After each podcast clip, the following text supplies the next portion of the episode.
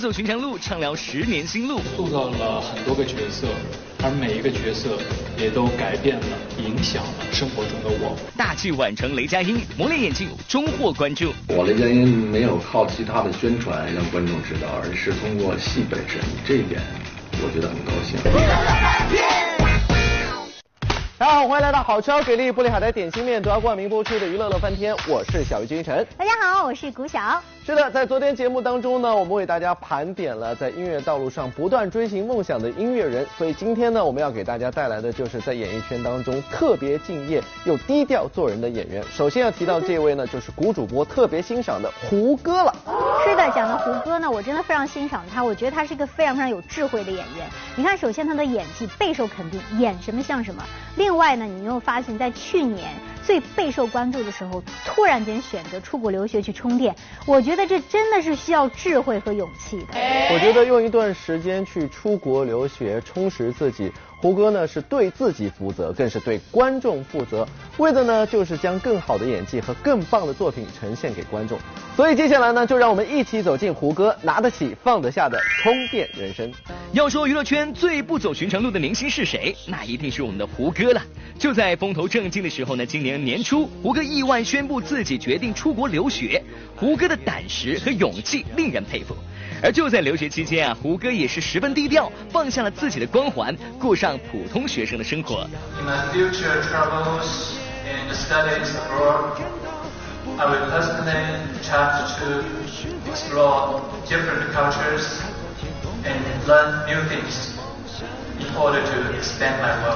从校园中脱掉稚气，成为一名演员的胡歌，经过了人生中那么多的起起伏伏，又再次回到学校，这让他感触颇深。说虽然我们所身处的这个圈叫做娱乐圈，嗯，但是你带给大家快乐、欢笑的同时，你是不是可以给大家带去更多的思考？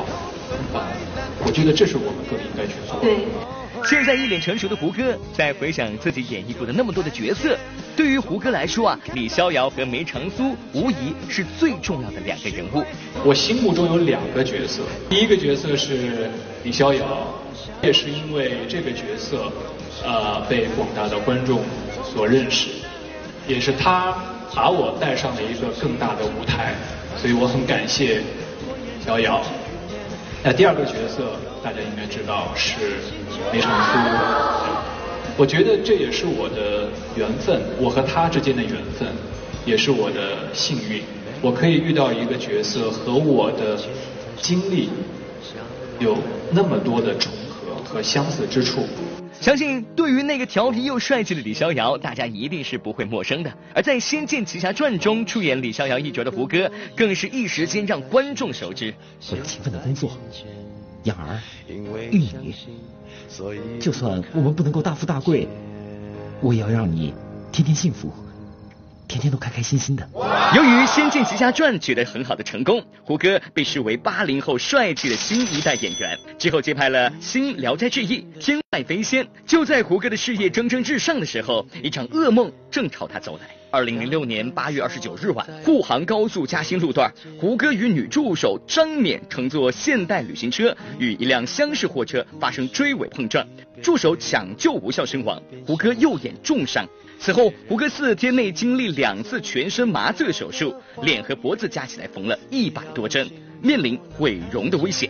即使是面对身体这么大的重创，胡歌也还是十分乐观地接受了生活给他的挑战，甚至为了不让身旁的朋友和家人为他担心，还开玩笑地说现在可以演钟楼怪侠、演夜半歌声，还不用化妆。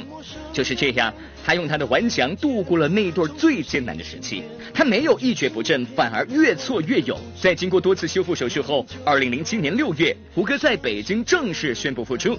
他回到了一直等待他痊愈的射雕剧组。这一年里面发生了很多事情，有沉痛的、悲伤的，也有喜悦的。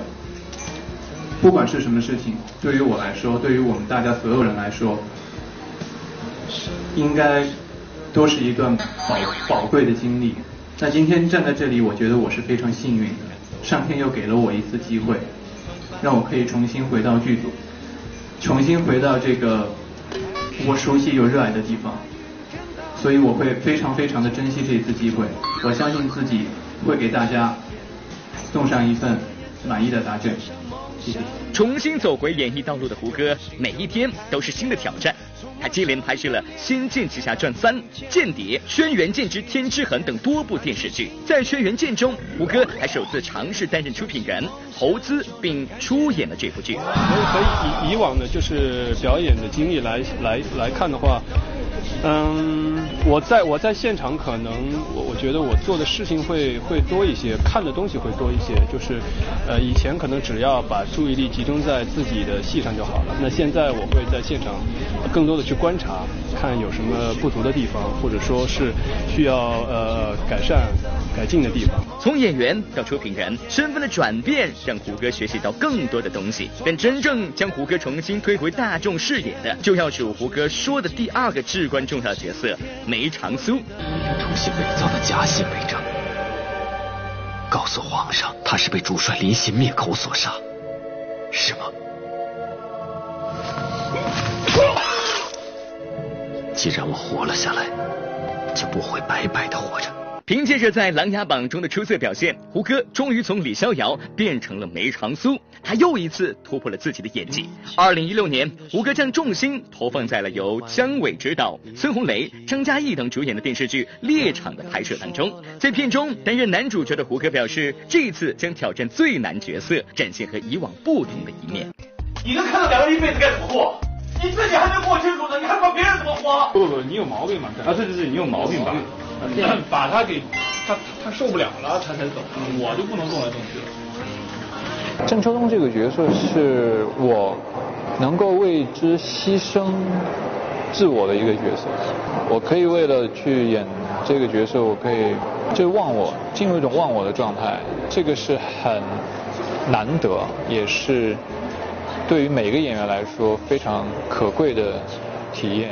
二零一六年电视剧全面减产，二零一七年胡歌就干脆宣布吸引留学来为自己充电。我是一直有这么一个念头和想法，我想去呃进修一下啊。拿得起放得下，可以说是胡歌从艺事业的座右铭。回归荧屏的时候他拿得起，出国进修的时候他放得下。胡歌说：“如果多年以后人们提到我还是谈论车祸这个事，那对于我来说是一种否定，说明我一直都没有其他的成就来转移大家的注意力。不卖惨，只看作品，这就是胡歌的工作之道。”乐翻天综合报道。接下来提到的这个演员呢，也是一个低调做人、认真演戏的人，就是雷佳音。嗯。不过提到雷佳音呢，必须要提到一部戏啊，《我的前半生》。这部戏呢演完之后，让很多人对他是又恨，但是又有点心疼。从此之后呢，别人就开始注意到雷佳音，注意到他的演技。没错，说到雷佳音呢，在他的演艺生涯当中呢，是出演过很多小角色。之前呢，我有和他合作过一部电视剧，那就是《断奶》。我也发现，在片场的时候，雷佳音是特别认真的一个演员，会在没戏的时候呢，就会认真的背台词，研究人物的特色。所以说，时隔那么多年，经过众多角色的打磨，雷佳音终于是受到了大家的关注，成为了大器晚成的代表人物。凭借电视剧《我的前半生》中陈俊生一角，在二零一七年，雷佳音终于为观众所熟知。年近三十五岁，打响自己的名号。尽管出演的是一个备受争议的出轨丈夫的角色，但雷佳音富有层次的表演，却让陈俊生成为了他演艺生涯中的代表作。能有什么变化呀？我什么都有，我该有的有，不该有的我也有。人的白光，说实话。啊，我倒希望啊，跟你换一换日子过吧。雷佳音细腻的表演，让陈俊生这么一个人人喊打的角色，也得到了大多数人的认。观众们一方面是对角色恨得牙痒痒，另外一方面也不得不赞叹雷佳音演技了得。那么问题来了，这么好的演员，怎么非得现在才被发现呢？话还得从雷佳音大学时代说起。一九八三年出生的雷佳音，二零零六年毕业于上海戏剧学院，也是如今上戏的代表艺人胡歌的师弟。然而雷佳音并没有胡歌的好运，在毕业之后，他只能在一个古装喜剧里饰演一个龙套的跟班。在事业起步的八年内，出演过二十多部电视剧、三部电影，愣是没演过什么大角色。然而雷佳音并没有气馁，一方面他在上海演艺的剧场里锤炼着自己的演技，而另外一方面他也在小角色中不断学习，寻找更大的。机会。终于还有机会出演了大导演宁浩的电影《黄金大劫案》，而他的介绍人正是他在上海演艺的同事徐峥。在临开机前十几天吧，徐峥给我介绍。对，徐峥，徐徐峥给我打电话说：“哎，我我们上海人艺有一个小伙子挺棒，东北人，所以呃我就赶紧派人去拍了三段视频，四五段，拍了五段，然后我看了三段，我觉得挺棒的。然而，要当宁浩的男一号，可从来都不是简单的事儿。为了演好小东北这个角色，雷佳音可没少受苦。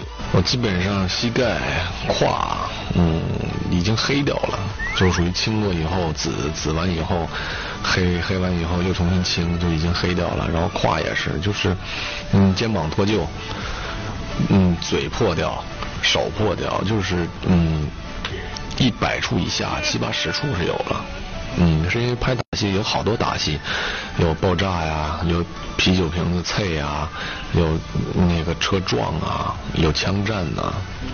嗯，好多打戏。为了当好男主角，雷佳音是吃尽了苦头。然而，这并不意味着他能就此走红。尽管凭着小东北一角，雷佳音拿下了长春电影节的最佳男主角，但他依然被称为宁浩电影里唯一一个没红起来的主角。的确，雷佳音此后很快又陷入沉寂之中，出演了一部又一部的都市情感剧，将小男人、受气包等角色演的那叫一个炉火纯青，但就是没有走红。等不到大红大紫的机会，那咱就慢慢演，好好演。终于，在今年这部群星云集的《我的前半生》中，雷佳音以一个配角的位置成功突围。不得不说，这是对于一个认真演戏的人最大的嘉奖。这就是一个默默的、比较低调的演员，在那儿踏踏实实演戏，然后终于觉得，哦，我雷佳音没有靠其他的宣传让观众知道，而是通过戏本身这一点。我觉得很高兴。外表看起来懒洋洋的雷佳音，总给人一种事业心不强大的感觉。关于这一点，我们的雷叔可有话要说。雷佳音是亮点，讲真，他要勤奋点，早火。我不要太勤奋，我真的我不要太勤奋，我每天都在拍，我一年拍四个戏，只是你们不知道吧？乐翻天综合报道。袁泉用心演戏，在挑战中不断成长。对，没有没有特别的去做过多的曝光，因为确实有很多的更重要的事情需要做。别走开，下节更精彩。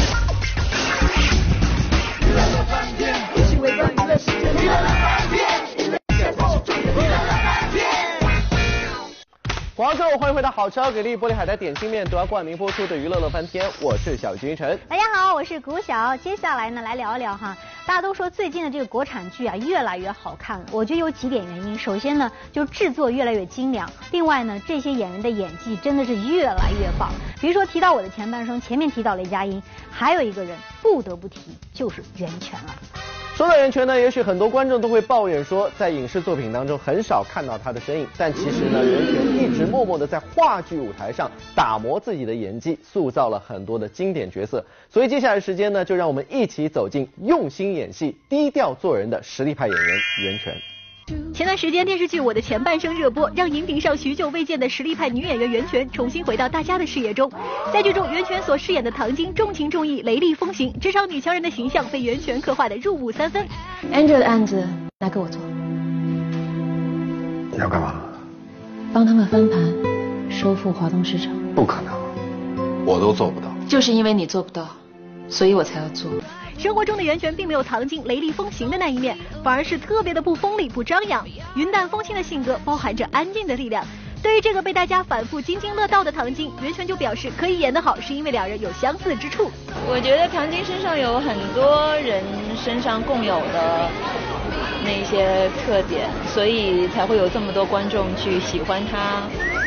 对，对于我来讲，我觉得我是懂得她的人。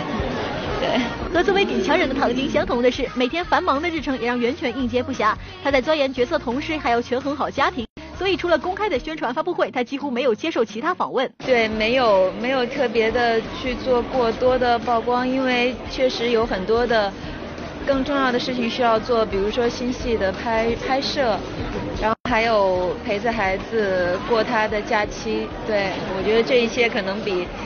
呃，比那些琐碎的工作要更重要。演好戏，顾好自己的家庭，才是袁泉在乎的事情。她总是能在事业上升的时候学会沉寂自己，等待下一次给观众带来佳作。一九九九年，当时还是大三的袁泉，凭借第一部电影《春天的狂想》获得了金鸡奖最佳女配。本来演艺道路一片顺遂的她，却决定去出演话剧。要知道，在当时话剧的关注度是极小的，需要演员更加沉得住气，有更稳定的演技。这些袁泉几乎都做到了。我永远不会的，你知道，